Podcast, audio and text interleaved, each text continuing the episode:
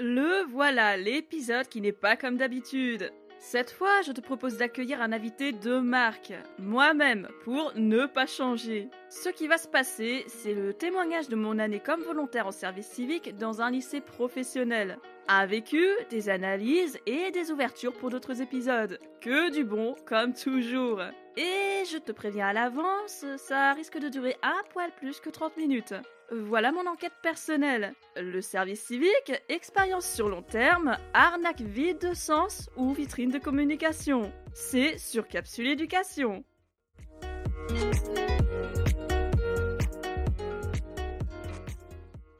Pas un indispensable en soi, plutôt un conseil, celui de filer écouter l'épisode 13 qui traitait de volontariat et d'engagement au service de l'établissement scolaire. J'y évoquais notamment les points positifs et négatifs de ces engagements, leur amélioration possible, leur plus-value et leurs principes.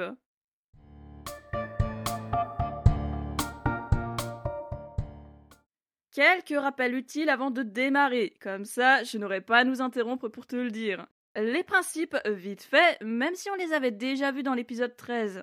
Déjà, on se parle de volontariat et pas de salariat, donc le volontaire est indemnisé et pas rémunéré. Une indemnisation qui s'élève à 580 euros par mois pour un volontaire qui ne bénéficie d'aucune aide, et jusqu'à 688 euros par mois pour celui qui en bénéficie. 473 euros et des poussières versées par l'agence du service civique, et environ 108 euros payés par l'organisme, soit par virement, soit par avantage. Peu importe si le volontaire fait 24 heures ou 48 heures, le montant de l'indemnisation reste le même.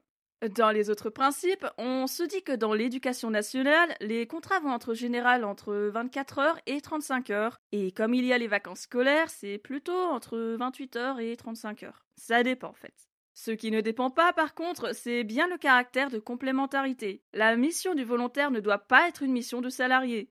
En gros, tu es volontaire, donc tu n'as pas à remplacer un salarié, ni prendre le poste d'un salarié, ni avoir des missions de salarié. C'est dans ce cadre que pour des missions d'intérêt général auprès d'un public mineur, le volontaire ne peut pas être laissé en responsabilité seul devant élèves s'il n'y a pas un adulte à ses côtés. Juste une question de sécurité. Enfin, le service civique est accessible de 16 ans à 25 ans et jusqu'à 30 ans pour les personnes en situation de handicap. Et tout ça sur une durée qui va de 6 mois à 12 mois.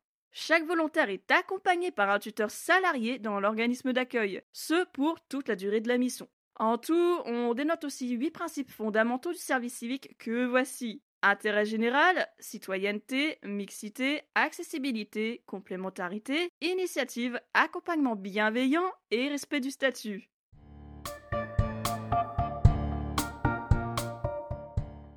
Pourquoi un service civique?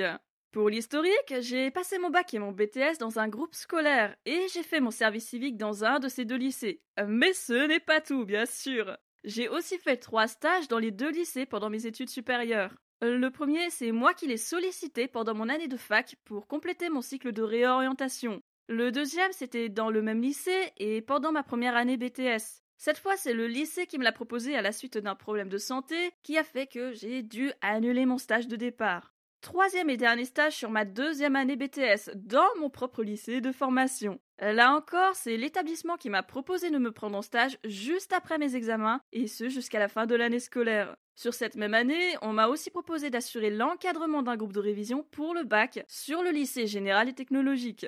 Ce n'était pas ma première expérience de tutorat, mais c'était la première fois que j'avais autant d'élèves de filières différentes. C'était génial et ça m'a beaucoup influencé dans la suite de mon parcours. Bref, des missions entre enseignement et communication, ça me plaisait, ça me convenait. Le service civique, euh, bah, je ne m'y intéressais pas vraiment en fait. J'avais déjà eu quelques échanges avec ma prédécesseur pour le BDE et les portes ouvertes, mais rien de plus. D'ailleurs, au départ, je ne prévoyais même pas de faire un service civique. J'allais juste candidater pour un poste d'AED en collège. Jusqu'à ce que le candidat qui s'était présenté pour le service civique dans mon lycée euh, ne pose un lapin aux responsables juste avant leur entretien. C'est juste ma tutrice de stage qui m'a fortement incité à postuler quand elle a entendu la nouvelle. Et pourquoi j'ai fait un service civique alors que je pouvais entrer dans la vie active? Je me suis posé une simple question. Bidule, est-ce que tu es capable d'assurer ce rôle en collège, là, tout de suite? Eh ben non, pas sur l'instant, non. J'avais pas toutes les connaissances, j'avais absolument pas les expériences, et j'avais qu'une partie des compétences. et pas forcément la stabilité de rebondir en cas de pépin, non plus, faut le dire. La seule chose que je savais, c'était que l'éducation me plaisait, que c'était une voie possible, viable, et que j'aimais accompagner les élèves. J'ai juste postulé parce qu'il y avait un lien avec la vie scolaire, des missions d'accompagnement aux élèves, en gros de quoi nourrir mon projet. Dernier point. Avant de débuter mon service civique, le lycée m'avait embauché en CDD de fin août jusqu'en fin septembre, histoire que je puisse faire l'année entière. Au moment où mon CDD s'est terminé, j'ai tout de suite enchaîné sur mon service civique. Tout bête. Ah, et j'ai aussi eu un autre CDD d'une semaine sur les vacances d'octobre pour une toute autre mission que celle inscrite sur mon contrat de service civique. En gros, je n'étais pas connue de mes futurs collègues, et j'ai pu m'intégrer facilement à l'établissement dans la mesure où j'y bossais déjà depuis pas mal de temps.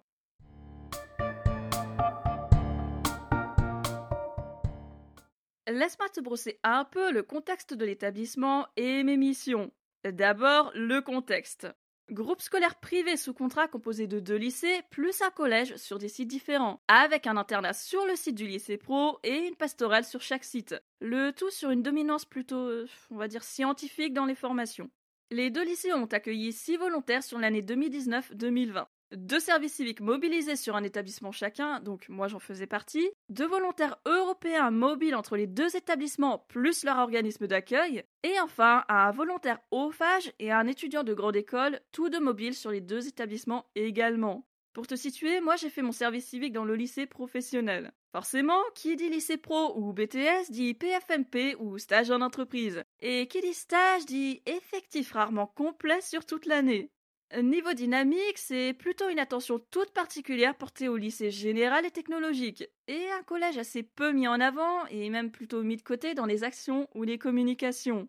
Sur l'ambiance des élèves, je te dirais que c'est comme partout, hein. du sérieux comme du difficile à canaliser, des situations variées, des publics qui arrivent de partout et qui cohabitent bien ensemble. Ambiance des personnels, les équipes s'entendent plutôt bien entre elles, mais il y a quand même des tensions entre le LEGT, le LP, les BTS, et les tensions habituelles entre enseignants, direction et vie scolaire, parents, plus un manque de communication interne assez flagrant pour le coup. Les missions maintenant. Sur le contrat, on se parle d'acquisition de savoirs fondamentaux, de qualité d'apprentissage, d'orientation, d'accompagnement aux jeunes en difficulté et de compétences psychosociales, de capital relationnel, d'autonomie, d'éducation non formelle. 35 heures de présence inscrite sur mon contrat, des heures qu'on a confirmées avec mon tuteur lors de la signature. Yep, avoir un tuteur est obligatoire. Le mien était CPE et il accompagnait deux volontaires. Une volontaire encore européen de solidarité, le CES donc, et moi-même. Ah, et sinon, mon contrat allait de début octobre jusqu'à fin mai. Pas trop bête de le savoir. Concrètement, qu'est-ce que j'ai eu comme mission dans le domaine de l'éducation pour tous? Le tutorat, allons-y. Le groupe scolaire avait pour volonté de généraliser le tutorat entre pairs, notamment via une formation dispensée à tous les élèves volontaires. J'ai d'abord assisté à la formation et j'aurais dû participer plus largement au dispositif. Sauf que l'horaire retenu pour les heures de tutorat, c'était le soir, et que j'habitais trop loin et n'avais que le transport en commun comme moyen de locomotion. Je ne pouvais pas non plus rester le soir à moins de demander à dormir à l'internat un jour par semaine, si ce n'est plus.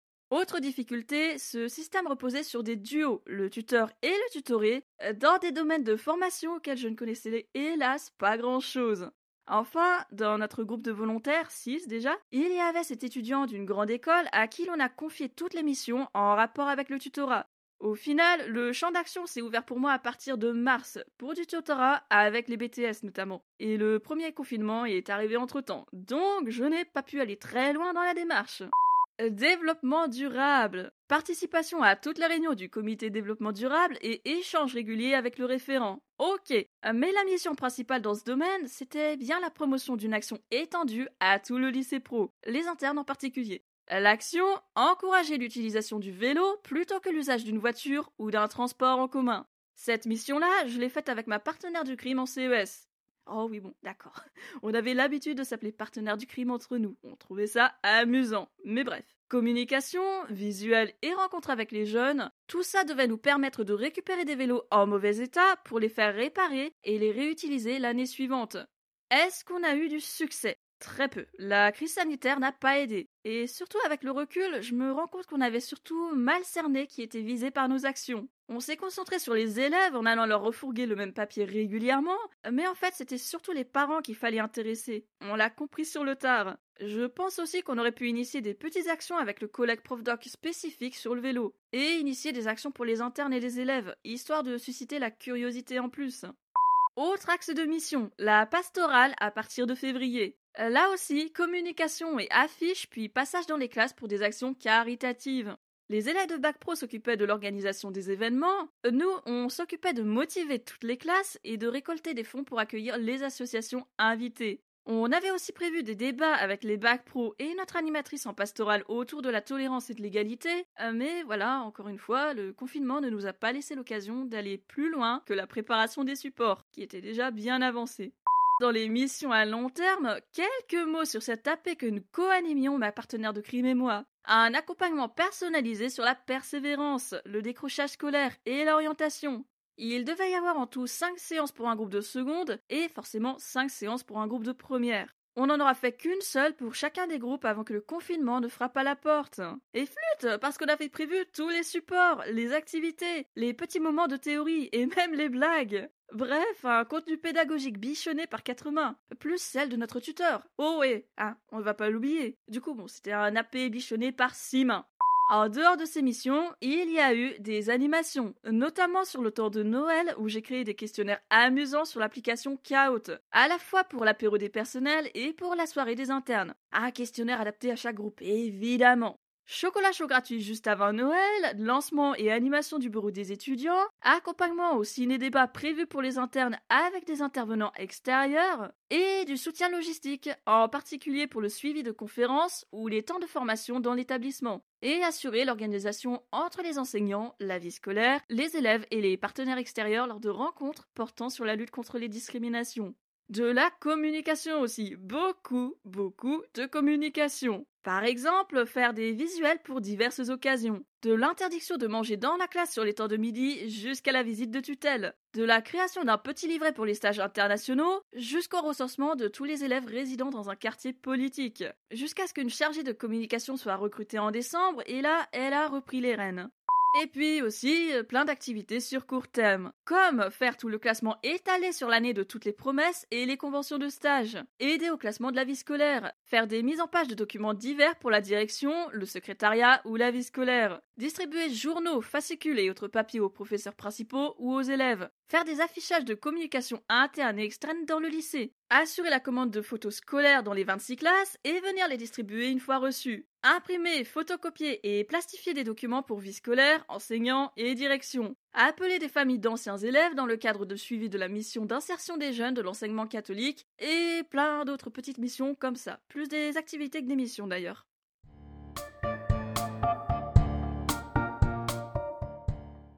Et les formations obligatoires, je t'en parle un peu. À savoir qu'il y a deux formations obligatoires quand on est volontaire en service civique, et que ces formations sont entièrement payées par l'organisme d'accueil. Dans mon cas, l'OGEC de mon établissement. La première, c'est la formation secourisme premier secours, le PSC1 donc, qui a lieu en fin novembre pour moi.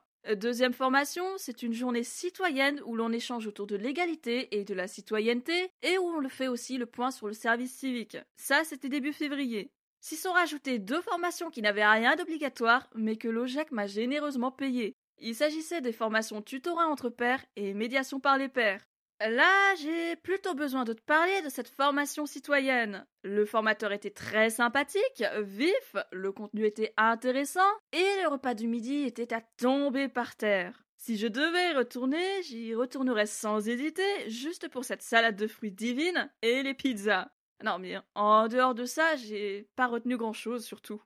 Je m'explique. On a parlé racisme sur presque toute la matinée, on a parlé sexisme sur la moitié de l'après-midi, on a parlé handicap sur 45 euh, minutes peut-être.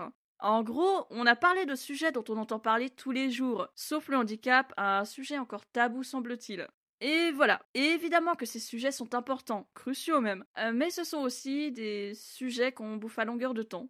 S'il y a bien une chose que j'ai regrettée sur cette formation obligatoire, c'est le manque de contenu sur ce que je pouvais retrouver dans un établissement scolaire. Décrochage, phobie, harcèlement, gestion de conflit, orientation et motivation, handicap en milieu scolaire, bref, tout ce qui touche au cadre scolaire, au contexte qui me concerne. Je n'ai rien eu de tout ça avec cette formation. Je n'ai pu me former qu'avec les formations offertes par mon établissement et mon propre vécu. Rien du tout sur ce qui se vit tous les jours dans les établissements. Or, et c'est mon avis à moi bien sûr, je pense que c'est aussi important de pouvoir en discuter collectivement. Pas forcément une grosse formation parce que ça prendrait du temps, mais pouvoir au moins échanger sur ces sujets que l'on est amené à vivre quand on est volontaire dans l'éducation nationale. Alors euh, oui, formation citoyenne intéressante. Je me rappellerai par exemple du documentaire qui reprenait l'expérience dite yeux bleus, yeux marrons de Jane Elliott aux États-Unis pour ce qui est du sujet du racisme. Mais le reste, euh, quel était l'intérêt? Je me le demande encore. J'aurais préféré une journée qui porte vraiment sur l'établissement scolaire et sur ce qu'on peut trouver dans nos missions. Pourquoi pas en faire une d'ailleurs? Une journée pour le secourisme, ok. Une journée pour la citoyenneté, ok toujours. Et une autre pour les problématiques en établissement scolaire. Plutôt à faire entre décembre et janvier, histoire que tout le monde puisse y participer. Euh, mais qu'elle ne soit pas placée trop tard non plus dans l'année, ça serait quand même euh, embêtant pour les volontaires qui finissent tôt.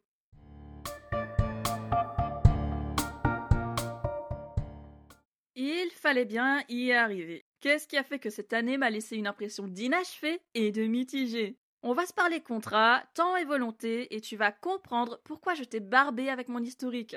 J'étais déjà connue de mes futurs collègues. J'avais démarré l'année sur la semaine administrative. Ça, ok, on s'en souvient. Il n'y a pas eu d'accueil ou d'intégration en soi puisque j'étais déjà présente. Euh, mais il n'y a pas eu de changement de statut formalisé non plus. Je suis passée de statut de salarié au statut de volontaire dès le début de mon contrat service civique en octobre. Ça veut dire que le temps d'intégration, l'entretien d'introduction et même la formalisation d'un changement de statut, je n'ai pas eu. Est-ce que j'en aurais vraiment eu besoin vu que j'étais déjà là, déjà connue? Eh bien, oui, c'était indispensable de faire un entretien formel au début. En soi, cet entretien permet d'expliquer les missions sur le contrat, de les spécifier un peu, de donner quelques axes ou pistes pour bien débarrer l'année et être autonome plus facilement, d'assurer la continuité avec les volontaires des années précédentes aussi. Bah oui, euh, est-ce qu'il y avait un projet déjà mis en place qu'il fallait reprendre? Mais comment assurer la continuité s'il n'y a pas d'information, pas de communication? C'était aussi définir les méthodes de suivi, s'assurer que tout est bien compris. Et les compétences, qu'est-ce que je suis en capacité de faire? Qu'est-ce que j'aimerais développer? Qu'est-ce que je serais amené à développer? Les attentes Quelles sont les attentes de l'établissement? Celles du tuteur s'il en a, celles des personnels s'ils ont manifesté des besoins? En gros, un temps d'échange qui ne dure pas forcément une plombe. C'est juste le moment où chacun prend la mesure de la démarche qu'il attend. Euh, d'ailleurs, la présence du volontaire et du tuteur paraît essentielle, euh, mais je pense que celle du chef d'établissement l'est tout autant, dans la mesure où c'est lui qui valide la demande de service civique avant de la transmettre à l'agence pour examen du dossier. Ce qu'il s'est passé pour la continuité avec ma prédécesseur, j'ai eu les infos parce que soit j'avais participé à ces actions, le BDE et le bal de fin d'année par exemple, soit parce que j'avais récupéré les infos l'année d'avant. Ce fut le cas avec la sortie du théâtre ou le passage dans les classes pour euh, communiquer sur un événement caritatif ou bien tout bêtement dans une conversation anodine. C'est comme ça que j'ai su qu'elle avait co-animé des débats dans le cadre de la pastorale. Euh, mais sinon, le reste, aucune communication. À tel point que même aujourd'hui, je t'avoue ne pas savoir si tout ce que je viens de te citer constitue en fait l'entièreté de ses missions, ou si elle a pu s'engager dans d'autres animations.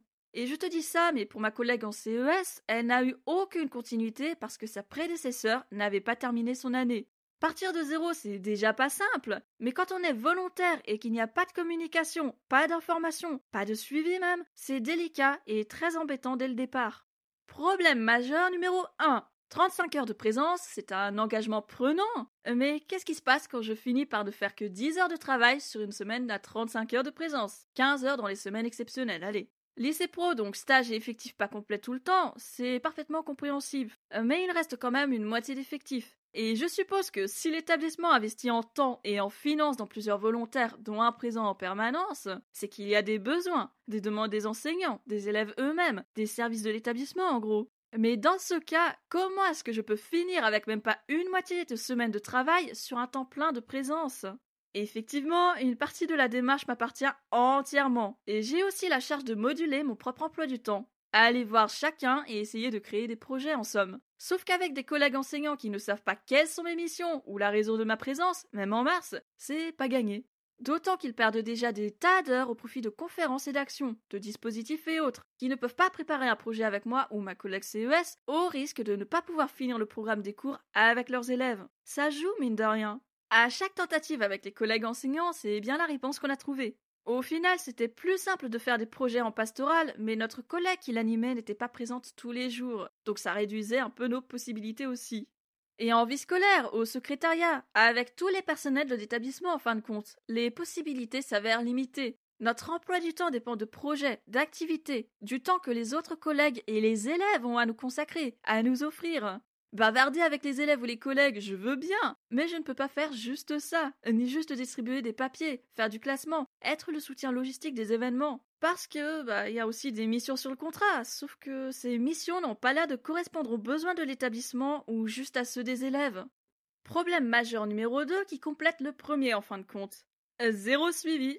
Avoir un tuteur est obligatoire et faire un suivi est obligatoire aussi, avec des formalisations quotidiennes à faire, des documents à remplir, un suivi en bref. En six mois, j'ai réussi à avoir quatre entretiens avec mon tuteur. Un qui a duré deux minutes avant qu'on soit interrompu, c'était en mi-novembre. Un autre qui a pu aller jusqu'à cinq minutes et qui s'est même très bien déroulé, c'était en début janvier. Les deux derniers, un en fin février et un autre en mi-mars, juste avant le confinement en fait, moins de dix minutes chacun. Je n'ai pas eu l'impression que ma collègue CES ait eu plus de chance que moi là-dessus. La faute à pas assez de temps en partie. Pour rappel, notre tuteur est en CPE. Comment te dire? L'horloge le colle, il est toujours en mouvement, et suivant les heures de la journée, ça peut même être critique au niveau de l'animation au bureau. Ça pose aussi la question du tuteur. Qui peut prendre ce rôle? Qui a le temps de s'engager? Avec de volontaires qui plus est. Évidemment que le temps sera toujours délicat à gérer, c'est compréhensible, et mon tuteur m'en avait d'ailleurs parlé, il regrettait de ne pas avoir assez de temps. Mais il y a aussi un manque de volonté là-dedans. En voici quelques exemples de ce qui a pu se passer avec mon tuteur. Ne répondre à mes demandes de précision par mail ou par SMS qu'une fois sur trois, et prétexter un manque de temps. Alors que les autres collègues, qui envoient des messages dans le même temps, reçoivent une réponse rapidement, et pas forcément dans une dynamique pro et sérieuse à chaque fois. Autre exemple, pour faire un minimum de suivi, c'est moi qui dois me solliciter, toujours moi. Je dois insister même pour avoir juste quelques minutes, histoire de faire le point. Encore plus loin, c'est ne pas tenir compte de mes alertes sur les écarts de plus en plus constants entre le contrat et ce que je suis amené à faire, que je lui en parle à lui ou que j'en parle à d'autres qui lui transmettent l'info. Ne nous arrêtons plus. Allez, acquiescez quand je dis qu'il ne doit pas hésiter à me faire savoir si je dois ajuster une attitude ou une façon de faire, et ne jamais venir m'en parler. Sauf quand moi je viens alerter sur une difficulté que je rencontre, comme pour balayer le reste et ne pas avoir à s'en occuper. Enfin, sur cette question de suivi et de volonté, c'est aussi ne pas faire le suivi d'après service civique, quelque chose qui est pourtant notifié dans les documents qu'on a remplis ensemble en fin de mission, pour lesquels on s'est entendu sur les méthodes, la fréquence. Ceci dit, il n'y avait déjà pas eu de suivi sur l'année, donc c'est logique qu'il n'y ait pas de suivi sur l'après. Tu me diras aussi, je peux prendre l'initiative et appeler moi-même, prendre des nouvelles. Sauf qu'après l'avoir fait sur toute l'année, j'avoue être fatiguée de devoir toujours être la seule à faire la démarche. Je sature vraiment de devoir m'imposer continuellement pour exister, pour avoir le droit de savoir si je fais bien les choses ou si je les fais mal, ou juste pour savoir si les projets que j'ai aidé à mettre en place tiennent toujours ou s'ils n'ont pas été reconduits. Mais au final, le manque de volonté ne vient pas que d'une seule personne. Il ne s'agit pas que de volonté, mais j'y reviens plus tard. J'appelle le prochain témoin à la barre. Moi-même. Si, si, si, moi-même. Manque de volonté, non, mais manque d'autonomie et de confiance en moi. Oh, ça oui. V'là mon fonctionnement. Je peux être autonome assez rapidement si on me dit clairement quels sont les attendus, qu'on me donne quelques ébauches de pistes pour savoir où je dois aller. Et quand je dois manipuler quelque chose, c'est vrai, j'ai vraiment besoin qu'on me montre la démarche une fois ou deux et qu'on reste près de moi. Parce que ouais, j'ai aussi la trouille de mal faire. Après, ça y est, je suis lancé. Mais si je n'ai pas d'instructions claires au début, je m'y perds. Et à moi de me pousser, j'ai toujours tendance à faire du surplace et à attendre qu'on me donne une direction. Un vrai manque d'autonomie au début de l'aventure, ça on peut le dire. D'octobre à décembre, j'ai surtout fait de l'observation, plus quelques activités variées et disséminées dans le temps. Ce n'est qu'à partir de janvier que j'ai pris conscience que la démarche devait aussi venir de moi pour initier des actions. Et c'est là que j'ai commencé à être mobile sur tout l'établissement, à aller voir tous les services, toutes les équipes, à parler aux élèves. L'autonomie, j'ai mis du temps à la mettre en service. Et je crois que c'est grâce à la formation à la médiation que j'ai eue en début janvier. Les formateurs m'ont laissé m'investir dans la formation, pas juste en tant que future médiatrice, mais aussi en tant qu'intervenante. Et surtout, ils m'ont dit que j'avais changé depuis début octobre, date de la formation au tutorat. Ce sont eux qui m'ont fait prendre conscience que d'une, j'avais la possibilité d'agir et d'aller plus loin que la pensée ou les mots. De deux, que j'avais pris confiance en moi, que j'étais plus assurée, plus affirmée, que j'avais fait des progrès tout simplement. Mais il a fallu que ce soit des personnes de l'extérieur qui me le disent. Manque de confiance en moi, oh là, une grosse affaire ça aussi. Le vécu et les relations sociales m'ont façonné comme ça, avec mes peurs de déranger par exemple, mes appréhensions à l'idée de me débrouiller complètement seule, ou la réserve que j'avais à me mettre en valeur, à laisser les autres me voir et prêter attention à moi, mes insécurités. Bref, quand j'ai commencé mon service civique, j'étais dans cet état d'esprit-là, en manque absolu de confiance en moi malgré ce que j'essayais de laisser paraître. Pour apprendre à avoir confiance en moi, il a fallu sortir de mes zones de confort. Ça, j'ai pas trop eu de mal. J'ai dû passer dans les classes assez rapidement d'ailleurs, et je n'ai pas eu de problème avec les élèves. Par contre, j'en ai eu quand même quelques-uns avec quelques profs de BTS. Et c'est là que le manque de confiance joue. Et c'est bête, parce qu'il suffit de peu.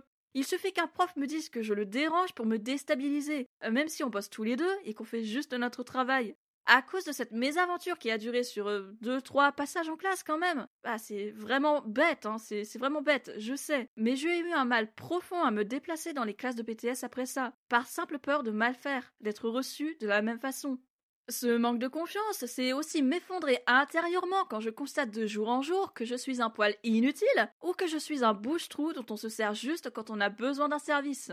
Quand je vois l'agacement des collègues envers moi et que je me dis que c'est forcément moi le problème, alors qu'ils peuvent juste avoir eu un mauvais jour ou ne pas être de bonne humeur, ça arrive, bon sang.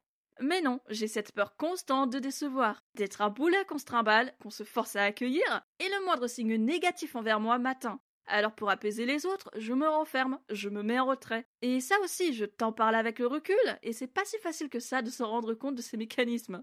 Mon tuteur m'en avait parlé une fois. Il me disait que je me mettais en retrait, et c'est vrai que j'ai pas osé lui dire pourquoi je le faisais. Puis allez, je suis têtu et à cheval sur mes principes. Têtu, est-ce que c'est un défaut? C'est une certaine détermination, pas bien grave, hein. Euh, mais quand la personne en face de moi est aussi têtue et qu'on ne veut pas changer d'idée, elle comme moi, c'est quand même plutôt un petit défaut qui, heureusement, se règle assez vite après un échange calme. Les principes, par contre, ça, j'y tiens très fort. Un exemple qui m'est arrivé en février, au moment où je me rendais pleinement compte de mon rôle de bouche-trou. On m'avait demandé de passer dans cinq classes sélectionnées pour être photographié dans une action officielle. D'abord, passer dans les classes et expliquer la démarche et le caractère officiel. Ensuite, mettre la pression aux élèves pour qu'ils participent tous et qu'ils fassent signer l'autorisation de droit à l'image à leurs responsables légaux. Et vite Puis, repasser plusieurs fois dans les classes pour récupérer les signatures et secouer les retardataires.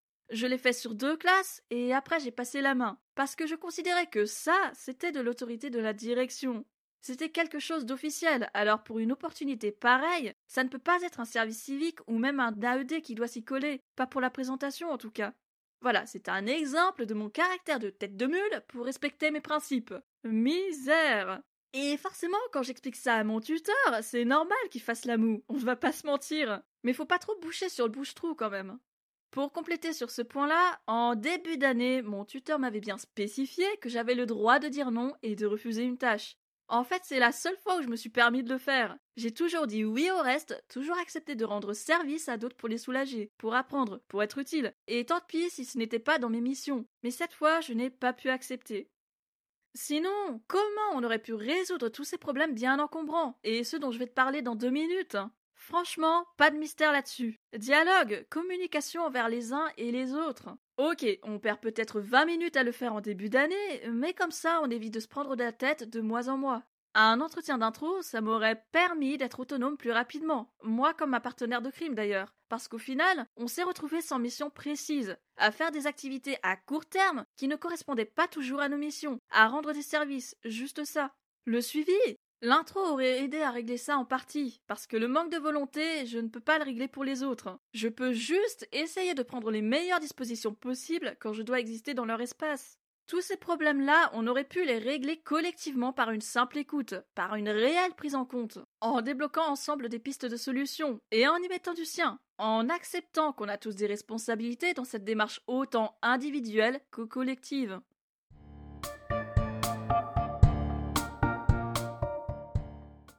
Ah, les règles, quand ça arrange. Caractère complémentaire du volontaire et interdiction de remplacer le salarié ou de prendre le poste d'un salarié ou celle d'être responsabilité seule devant élève. On a compris. Tout le monde était au courant de ces règles, mon tuteur m'avait même assuré à plusieurs reprises qu'il gardait ses principes en tête. Que se passe-t-il alors quand on me demande de remplacer la secrétaire pendant toute une après-midi? Je le fais avec plaisir, parce que c'est le début d'année et que c'est juste pour dépanner.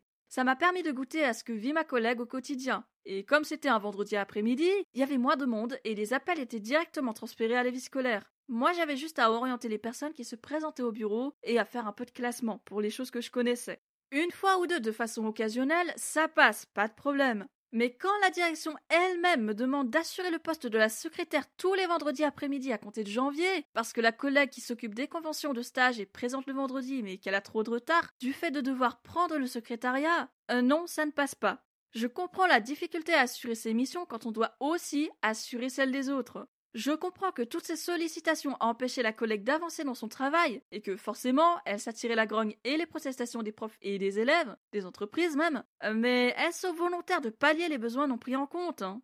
La direction m'a demandé de prendre le poste d'une salariée qui ne travaille pas le vendredi après-midi, pour soulager une autre collègue qui travaille ce jour. Sur les trois personnes présentes à ce moment, c'est-à-dire chef d'établissement, CPE tuteur et DDFPT, tous connaissaient les principes du service civique, et aucun n'a remis les pendules à l'heure. Je l'ai fait en argumentant, et finalement ça s'est bien fini pour moi. Mais ça m'a quand même, on va dire, inquiété de voir à quel point on peut songer à bafouer les règles sans se poser de questions. Les règles quand ça arrange, c'est aussi m'appeler ou se rappeler de ma présence et de celle de ma collègue CES quand il y a besoin de faire du classement, de la distribution de papiers divers, d'assurer des passages dans les classes. C'est ce que j'appelle des services rendus, parce que ça ne figure absolument pas dans mon contrat d'engagement. Euh, mais en même temps, ça me permet de me mettre dans la peau des collègues, d'appréhender mon futur métier. Alors bien sûr que je ne vais pas dire non, je vais même en prendre de la graine dans la plupart des cas. Mais faire juste du classement comme ce fut le cas sur les dernières semaines avant le confinement, euh, il y a des limites. Quand ça arrange, c'est me dire que je dois me comporter comme une salariée, tenir à ce que je fasse mes 35 heures de présence dans l'établissement, même si je ne travaille que 10 à 15 heures par semaine. Et dans le même temps, ne pas prendre de mesures quand j'alerte sur ce problème. Si j'avais été salarié, peut-être qu'on se serait soucié de ça alors. Un collègue AED qui ne fait que 15 heures de travail sur ses 41 heures hebdomadaires, on s'empresse de régler le problème. Alors si je suis censé me comporter en salarié, pourquoi mon tuteur a-t-il refusé les propositions de modification que je lui ai faites? Changer l'émission pour qu'elle soit plus en adéquation avec le terrain, c'était ma première proposition. Puis modifier les heures pour passer à 30 heures ou à 24 heures. Refuser aussi sans motif. Oh là là, attends, je te parle de l'épineux, du problématique. Mais le quand ça arrange, c'est aussi des services qu'on m'a rendus, des attentions qu'on m'a faites. Et ça, je ne peux pas ne pas t'en parler. Je te disais par exemple que pour le tutorat, je n'avais pas pu m'investir autant que je le voulais à cause de mes horaires et des transports en commun. Mais pendant les premières grèves des Gilets jaunes en décembre, l'établissement a accepté de m'héberger dans l'internat sans sourciller, sans hésiter, sans même me demander à ce que je paye la chambre. C'est me laisser dormir à l'internat quand j'assiste au ciné-débat pour les internes, ou quand j'accompagne une sortie le soir. Bref, quand je fais des animations à l'internat. Une chambre était toujours ouverte et disponible pour moi, ce n'est vraiment pas rien quand même. Et les formations offertes, j'y reviens encore. Des formations qui coûtent quelque chose et qui sont dispensées par un organisme extérieur. L'établissement n'était absolument pas obligé de les payer, et pourtant ça a été fait. Je ne sais pas si tous les volontaires ont cette chance de pouvoir se former au-delà des temps de formation obligatoires, ou même si c'est l'établissement qui leur paye ce genre de formation. C'est aussi me permettre d'assister à des instances, même si, en principe, je n'y suis pas admise puisque pas salariée, pas qualifiée. Exemple, participer à une réunion de professionnels à la mairie, assister à un conseil de direction et à un conseil de discipline, assister à deux formations organisées dans l'établissement et réservées aux enseignants. J'ajouterai même me véhiculer quand je dois me déplacer. Bref, des services que je rends, mais des services qu'on me rend aussi. Et c'est important. Ça démontre qu'il y a du respect, qu'il n'y a pas de volonté d'abuser de quoi que ce soit, ou de qui que ce soit. Et encore une fois, je doute que tous mes collègues volontaires aient eu ces attentions et ces opportunités. Et en plus, je te le dis juste maintenant, mais les volontaires avaient leur propre salle, des bureaux, tout l'équipement informatique nécessaire et même un accès illimité au matériel, à la papeterie, à tout l'établissement en fait.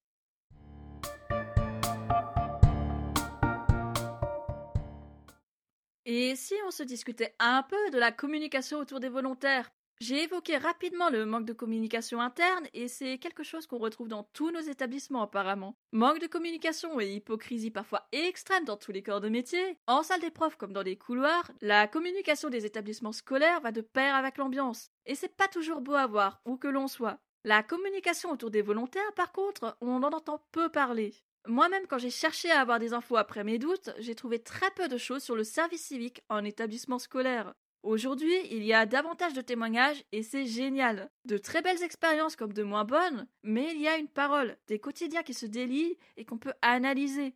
Quand je te dis que je n'ai pas l'impression d'avoir une place dans l'établissement, que mes missions sur le terrain ne correspondent pas à mon contrat, qu'arrivé en mars, les collègues n'avaient toujours aucune idée de ce que je faisais ici alors que j'ai commencé en octobre, ouais, question communication autour des volontaires, c'est pas folichon, hein. Parce que voilà, j'ai été présente en stage sur les trois années précédentes, toujours entre mai et juillet, donc j'ai pu voir ce qui a été fait sur le dossier, le temps que l'équipe de direction y a passé sur la préparation et la communication faite au personnel, justement. Figure-toi qu'il n'y a qu'une mention à l'Assemblée générale en fin d'année, et une info passée dans le journal de bord en début octobre pour donner le nom des volontaires. Voilà, c'est tout. Et moi, on me voyait pas mal, mais ma collègue CES, rares étaient les personnes à savoir qu'elle travaillait ici. Encore plus rares celles qui connaissaient ses missions. Et pourtant, au niveau des échanges, on parlait tous, on blaguait, on n'était pas isolés des autres collègues. C'est juste que pour les missions, personne n'avait l'air de les connaître, d'avoir été mis au courant. Les élèves ont fini par nous identifier un peu, peut-être plus moi que ma partenaire de crime parce que c'était moi qui passais le plus dans les classes au début. Les enseignants nous identifiaient aussi dans la salle des profs, nous parlaient, mais n'avaient pas ou peu de temps de faire des projets avec nous. Bizarrement par contre, on a été sollicité pour les diverses visites officielles et les portes ouvertes. Assurer le soutien logistique, toujours, mais pour la visite de tutelle par exemple, notre présence était demandée et on nous a expliqué ce qu'on devait dire principalement des éloges et rappeler le caractère dynamique et ambitieux de l'établissement, son accompagnement permanent auprès des élèves et la recherche de la réussite, dans mon cas, puisque j'avais déjà travaillé ici et que j'avais été élève aussi. Les portes ouvertes et le stand à tenir sur les engagements de volontaires, que c'est gentil de penser à nous comme des vitrines de communication. Bon, le confinement aura coupé toute possibilité de faire les portes ouvertes. Dernier point sur la communication. Je t'explique le contexte. La chargée de mission a été recrutée en décembre, ça on se l'était déjà dit, et elle a donc repris toutes les missions de communication qu'on m'avait demandées avant son arrivée. Normal et logique. Il est arrivé que j'ai eu à lui demander si je pouvais avoir accès à ses photos pour un visuel simple et interne. Et à chaque fois, elle me demandait précisément ce que j'allais faire de ces photos. Normal aussi. Et elle me rappelait qu'elle avait les droits d'auteur et que je ne pourrais pas diffuser quoi que ce soit sans son autorisation. Normal, bien sûr, tout est normal jusque-là. Là où c'est moins normal, là où ça n'a pas appris, c'est sur l'après-service civique. Un jour que je dois aller sur le site du lycée pour récupérer quelque chose pour mon BTS que j'avais encore à passer, j'ai la surprise de découvrir qu'un de mes visuels et un de mes textes ont été mis en ligne. Bah génial Même si personne ne se souvient de moi, au moins on se souvient de mon travail. Sauf qu'il n'y avait ni mon identité, ni ma fonction, ou pendant que j'y pense celle de ma collègue en CES, puisqu'on avait bossé ça ensemble. Qu'on nous ait zappé, bon, je comprends. Qu'on ne se souvienne plus de nos prénoms, c'est triste, mais je comprends aussi. Mais qu'on s'attribue un travail fait par d'autres sans citer leur fonction, alors que dans le même temps on connaît très bien le droit d'auteur et la propriété intellectuelle, bah ça passe pas quoi. Bon, je vais pas faire une procédure judiciaire pour un truc aussi bête, d'autant que le travail a été fait pour l'établissement. Mais franchement, on est sur du... Euh, un peu sur du foutage du gueule, hein. Pardon de le dire comme ça un manque de respect, de reconnaissance et de considération envers les volontaires, mais aussi une opportunité manquée de faire connaître l'établissement et ses engagements envers les jeunes. C'est-à-dire qu'un candidat potentiel en service civique, s'il hésite à postuler, il peut très bien se rendre sur le site de l'établissement en question et chercher si on parle du service civique ou du CES pour voir ce qui s'y fait, si l'établissement lui correspond et s'il a des actions concrètes qui sont mises en place. Mais s'il n'y a pas de communication dessus ou une toutes les trois ans, ce candidat potentiel peut finir par aller sur une autre annonce plutôt que celle-ci, parce qu'il ne voit pas d'action mise en avant, pas de projet initié. Et puis, euh, bon, bah, pas si inutile que ça à rappeler, mais mettre en ligne des articles qui parlent de service civique, ou même d'un autre sujet, c'est un gros plus pour le référencement sur la toile. Ça m'aide pas mal à tomber sur la page, à découvrir un nouvel établissement, à s'y inscrire même. Euh, voilà, euh, tout bénéf pour l'établissement, en plus d'une marque de considération pour le temps et l'engagement des volontaires. Et c'est pas très très difficile à faire.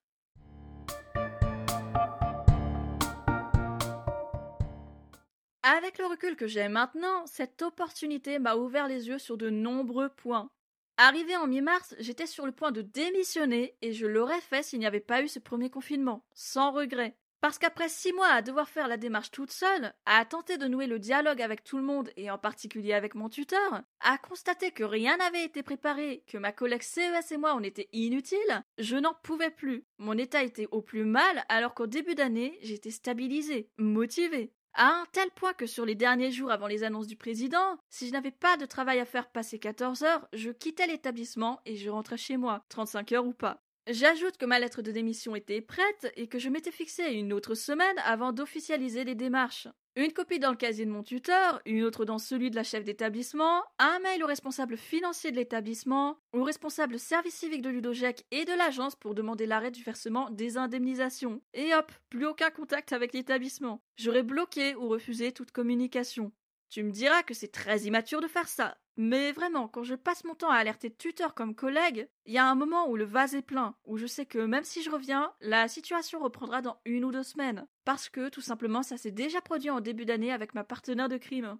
La chef d'établissement avait fait remarquer qu'au niveau du suivi, c'était pas trop ça. Et quelques semaines plus tard, la situation était revenue au point de départ. Pas respectueux pour l'établissement, pas respectueux pour mon tuteur et ma collègue CES, pas respectueux vis-à-vis de mes engagements, j'en ai bien conscience. Et pourtant, je n'aurais eu aucun regret en venir à démissionner comme ça, en déposant juste ma lettre de démission dans un casier, plutôt qu'en parler encore et encore à des personnes qui n'étaient pas prêtes à agir.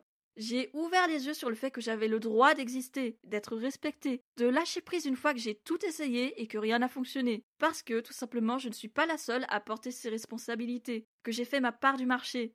Ouvrir les yeux au niveau des relations et du service civique en lui-même, je l'ai fait aussi. Comprendre qu'en fin de compte, ce n'était pas juste moi, pas juste ma collègue CES, pas juste notre tuteur. Ce genre d'engagement est un travail d'équipe qui se prépare en équipe, se peaufine ensemble et se construit ensemble. La démarche doit venir de toutes les personnes qui ont signé le contrat. Autrement dit, quand je pointe mes manques et ceux de mon tuteur, je dois aussi te parler des manques de l'équipe de direction, parce que c'est bien elle en premier qui définit le cadre de ses engagements de volontaires. Et je peux le confirmer puisque j'étais présente sur l'année précédente. Il n'y a pas eu de travail de préparation en dehors de la création du dossier, aucune réunion d'équipe pour définir les besoins et les attentes, aucune concertation pour formaliser ou réfléchir à des pistes de travail, et puis forcément pas de communication vers les personnels. Donc, pas de demande exprimée par les collègues au niveau des projets à initier ensemble. Mais pourtant, ce sont bien des étapes indispensables à la création d'un projet, surtout quand il y a des investissements financiers à la clé. Et l'investissement de volontaires qui s'engagent et qui donnent de leur temps aussi, mais bon ça apparemment on s'en fiche un peu. Sans compter l'engagement que le ou les tuteurs prennent en plus des responsabilités inhérentes à leur mission principale, et ça on a l'air de s'en ficher un peu aussi.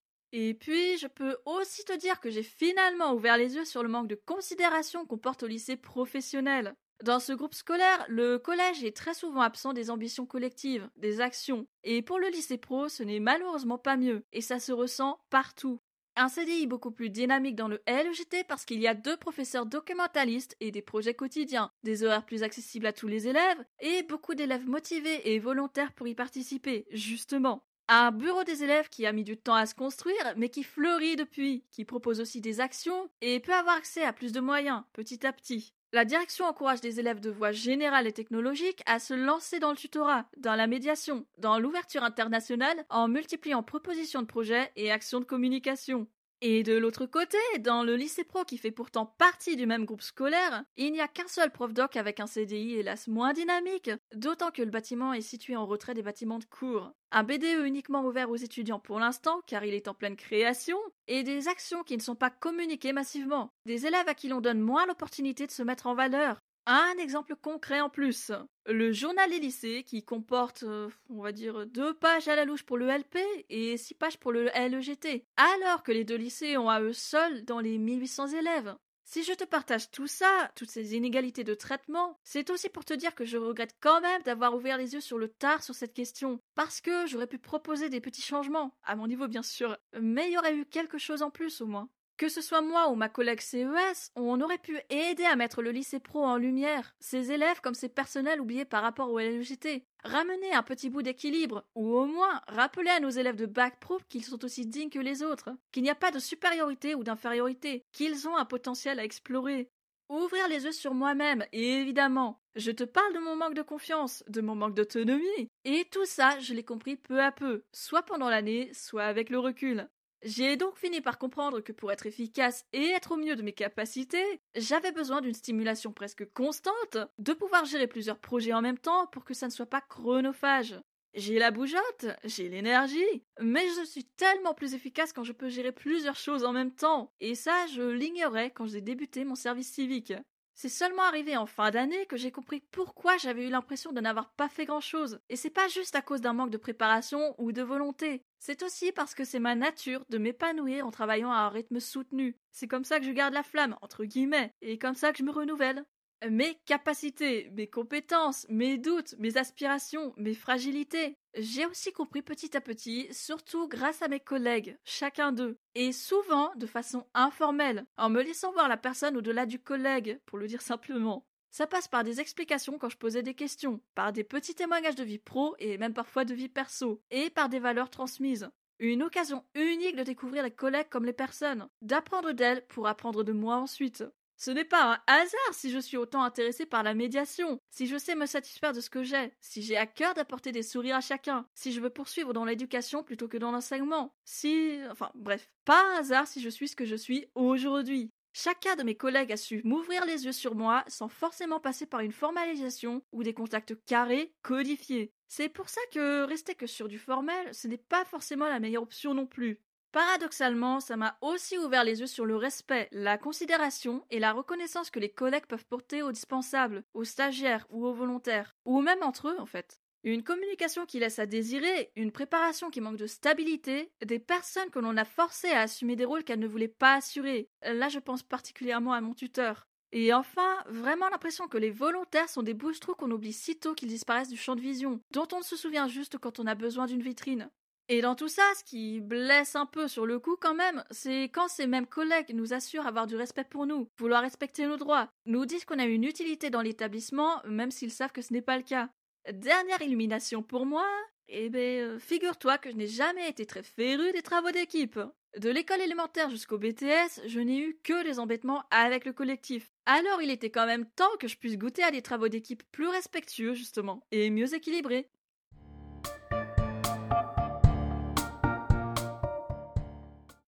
On arrive enfin sur la fin et sur ce que je retiens de cette expérience aujourd'hui. Contrairement à tout ce que l'épisode peut laisser penser, non, cette année de service civique ne fut pas une déception ou une année terrible. Ce ne fut pas une arnaque, au contraire, et je ne regretterai jamais d'y avoir passé du temps, de m'y être engagé. La preuve, j'en fais mon métier, je bosse en vie scolaire, et ça, je le dois à cette année si particulière. Je savais déjà où je voulais me lancer avant de postuler, ça je te l'ai déjà dit, mais j'ignorais encore si j'avais les compétences, si j'allais dans le bon chemin. Une fille paumée comme moi qui a réussi à trouver et à confirmer sa voix juste avec un service civique, comment ça pourrait être une arnaque? Surtout quand je ne suis pas la seule à qui c'est arrivé. J'en retiens les formations qu'on m'a laissé suivre, cette co-animation d'AP, même si elle n'aura pas duré le temps prévu, mais qui m'aura confirmé que je peux transmettre des savoirs et des valeurs aux élèves, même en dehors de la classe traditionnelle. J'en retiens les invitations à participer aux instances de l'établissement, quelque chose d'important maintenant que je suis de l'autre côté du bureau. J'en retiens qu'être volontaire, ce n'est pas simple, peu importe notre engagement, euh, mais aussi qu'être tuteur est loin d'être simple et de tout repos.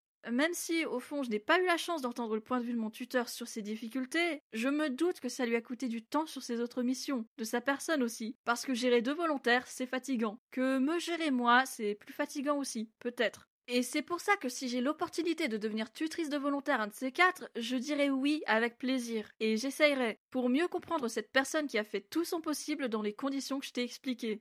Mon regard d'aujourd'hui, c'est que oui, l'année a été difficile et pas juste à cause du confinement. Que oui, c'est sûrement moi qui me suis désengagée en premier parce que j'ai commencé à penser à démissionner dès mi-décembre. Mais non, l'année ne fut pas décevante pour autant. À un goût d'inachevé, oui. À un goût mitigé, oui aussi. Mais une expérience enrichissante plus que le reste, ça je te le confirme aussi. Inachevé parce que je sais que j'aurais pu mettre une petite pierre à l'édifice et faire mon possible pour valoriser les élèves et les personnels, pour faciliter la vie des collègues, les accompagner et les soutenir un peu plus. Je n'ai pas d'autre regret que celui de ne pas avoir pu entendre l'avis de mes collègues, et celui de mon tuteur plus encore, je pense. Parce que tout ce que je viens de te dire, je le dis en me basant sur mes constats et sur mes impressions.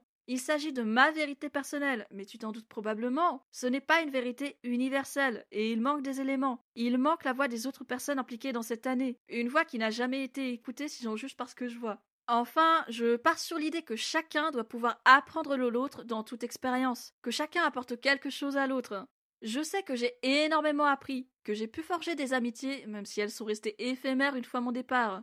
Je sais que les autres m'ont appris et apporté des connaissances, des valeurs, des principes, des éléments pour tenir. Élèves, enseignants, vie scolaire, direction, administration, pour le peu que j'ai pu avoir avec eux, tous m'ont apporté quelque chose, et certains plus encore, même s'ils ne savent pas forcément. Et moi, j'ai l'impression que je n'ai pas pu ou su leur apporter autant, à tel point qu'ils se souviennent plus de moi, qu'une fois partis, ils sont passés à autre chose sans avoir ce petit plus que j'aurais pu leur apporter. C'est tout bête pour toi sûrement, mais aujourd'hui, c'est ça que je veux faire en sorte de faire. Apporter un plus dans le quotidien de chacun, dans le professionnel comme dans le personnel. Oui, c'est fini. Allez, vendredi prochain sur Capsule Éducation, même horaire, même endroit. Loyauté, réserve, obéissance hiérarchique, des devoirs pour certains, des principes pour d'autres, et du mythe dans l'air des fonctionnaires. Promis, c'est pas si terrible que ça en a l'air. Porte-toi bien et ne baisse pas les bras.